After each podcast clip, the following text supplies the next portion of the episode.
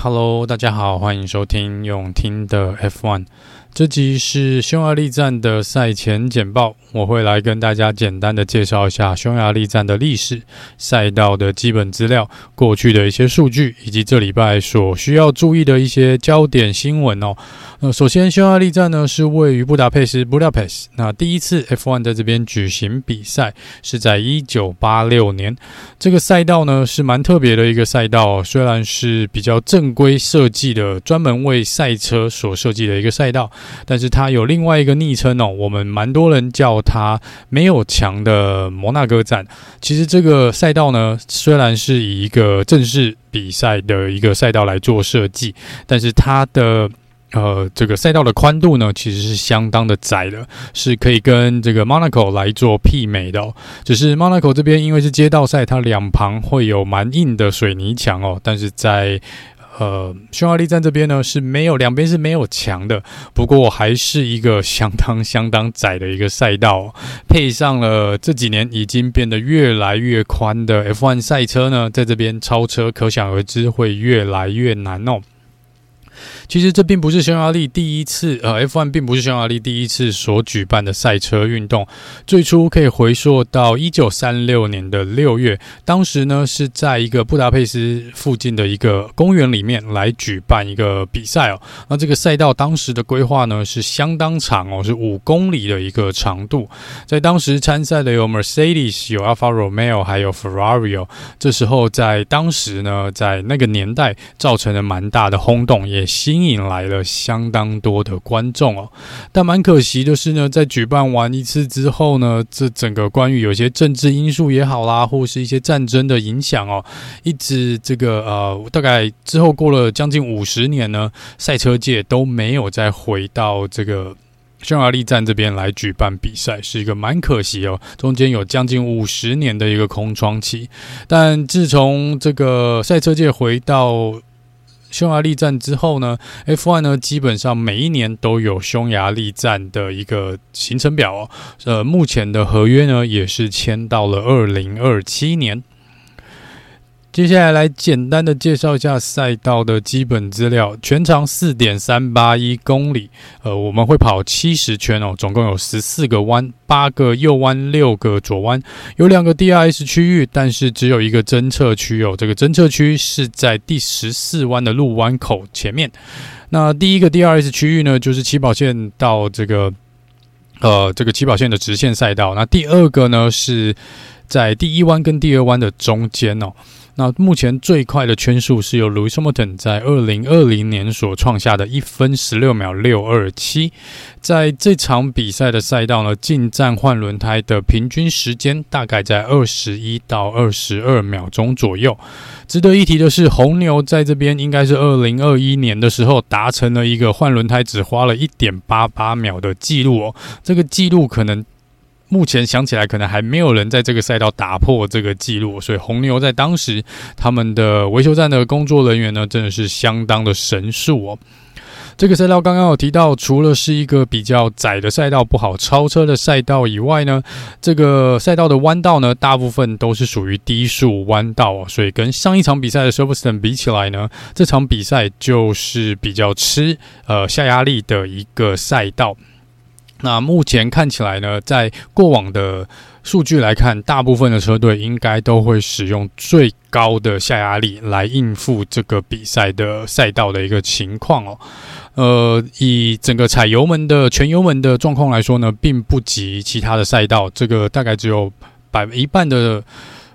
跑一半的圈数呢，大概是全油门的状况哦，因为这个。弯道是蛮多的啦，所以是蛮吃刹车的。然后尤其施加的压力呢，大部分都是在车子的左侧，就是左前轮跟左后轮呢，会受到蛮多的压力的。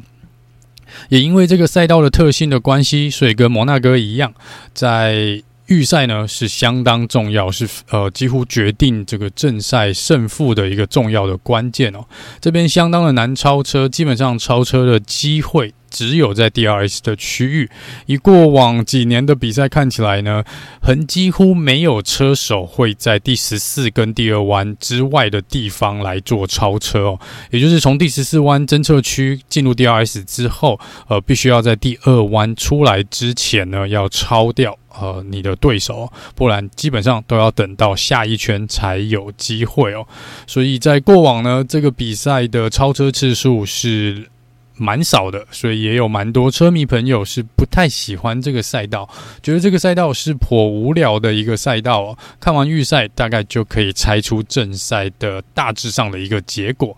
不过，因为天气因素的影响呢，过往还是有相当多不可控制的变数，也有蛮多精彩的比赛在过往发生。不过，这都是有受到天气影响的状况下才会有这种比较精彩的表现。虽然说有些车迷并不是很喜欢这个赛道，但是在车手的部分呢，普遍都是蛮喜欢这个赛道的，反而是相反的一个状况。他们说，虽然这个赛道呢是不容易超车的，可是因为它弯道上面的设计，哦，这个连续弯。还有这个低速弯的部分，虽然不太能够超车，也不是全油门踩死的一个状况，但至少呢，他们开得算开心哦。这个他们觉得这是一个开起来很有趣的一个赛道哦。好，接下来聊聊轮胎哦。Pirelli 这次选择了比较不一样的轮胎 compound，他们上一次选择用中等硬度的轮胎组合，他们这次使用的是最软的轮胎组合哦，Hard C3，然后 Medium C4 跟 Soft C5。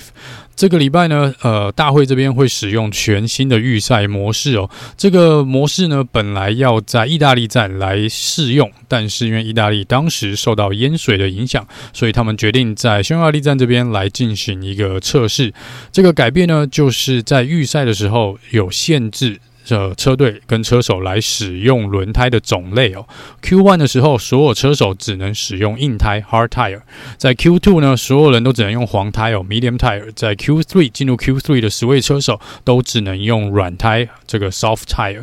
那轮胎呢，每个周末大概都会有十三套的轮胎可供使用，其中是八套的软胎、三套的 medium tire 跟两套的这个硬胎哦。在这场比赛呢，因为这个新的预赛测试模式呢。他们也会做一个改变，软胎的这个套数呢，从八套减为四套哦。但是黄胎 （medium tire） 是增加到四套，从三到四。那硬胎也是有从二到三哦。那 Pirelli 这边跟大会是表示，这是呃比较偏向是为了环境哦，就是减少这个碳排放啊，跟制造轮胎所造成的一些污染之类的。所以他们觉得，一来也是觉得说，大部分的车手呢跟车队。基本上不会在预赛使用硬胎哦，呃，除非是逼不得已的一个状况。那他们觉得这个使用软胎呢是有点过度浪呃浪费这个资源啦，所以在这场比赛来测试一下，把这个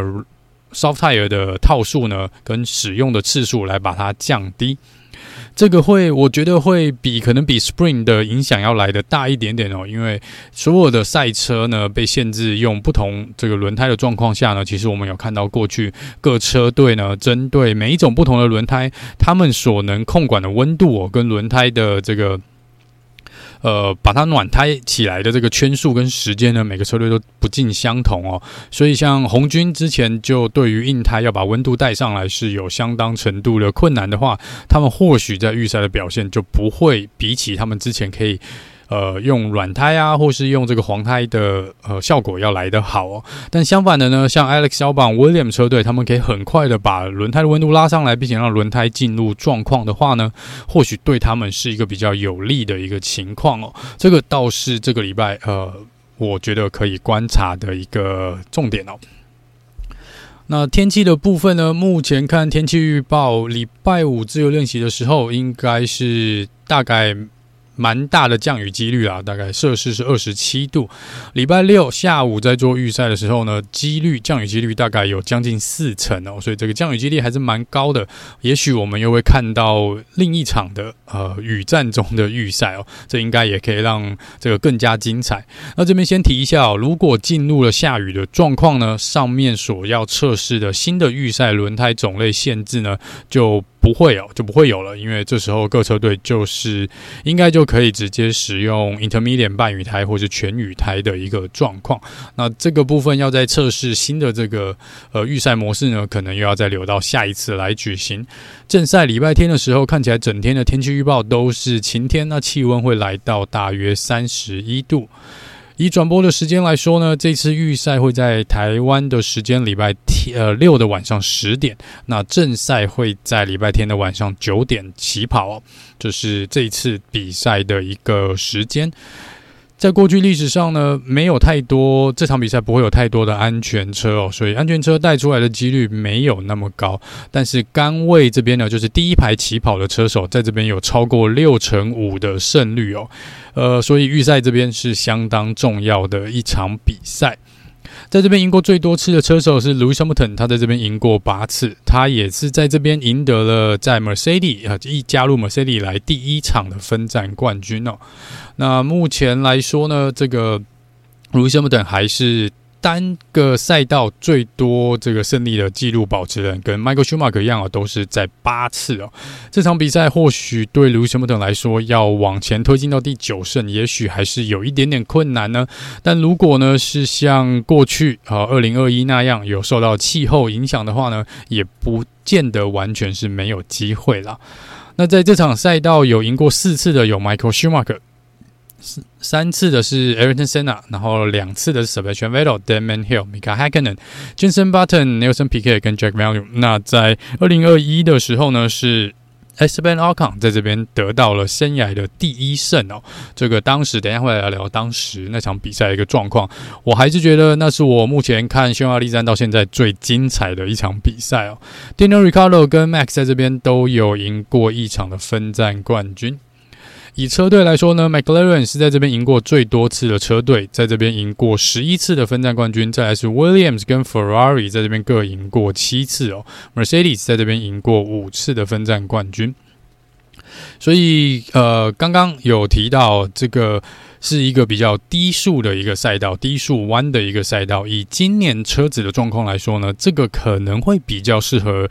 Mercedes 跟 Aston Martin 一点点哦，不过还是要再看一下状况啦。也有像红牛这种，就是我不管你赛道是什么样的一个状况，他们都可以压倒性的来呃获得这个比赛的优势哦。就是看你是要么车速够快，或是呃你本来这个车子的设定呢跟设计就是比较适合这个低速弯的一个状况哦。红军我比较不敢讲，因为红军过去几场比赛的表现，不管在高速或低速的一个赛道呢。都不是那么的理想哦，这个倒是可以观察一下。另外一个就是 Williams 跟 McLaren 这个过去几场比赛可能在高速赛道上表现比较出色的车队呢，这场比赛也可以当做一个观察的重点哦。当你的呃比赛回归到了一个比较低速的赛道时候呢，他们的升级套件到底是否真的那么有效，我就可以在这边来看一看哦。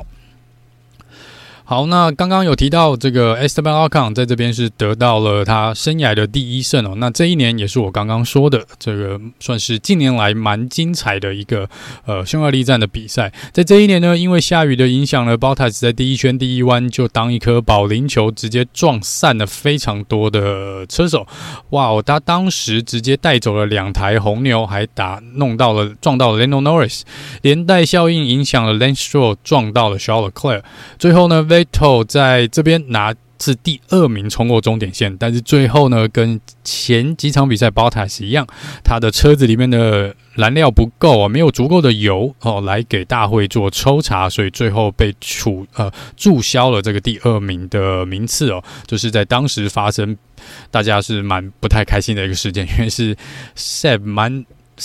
就是当时是 Seb 可以站上颁奖台一个机会啊，这真的是蛮可惜的。那这个也是那一年，也是 Lewis Hamilton 呢造就了一个非常奇特的景象哦。可能在 F1 的历史上呢，这是唯一的一次在安全车之后重新起跑呢，只有一台赛车在起跑线上面，因为其他的所有车手呢都选择进站换轮胎，就 Lewis Hamilton 用半雨胎留在赛道上啊。那可想而知呢，一开赛之后就直接被，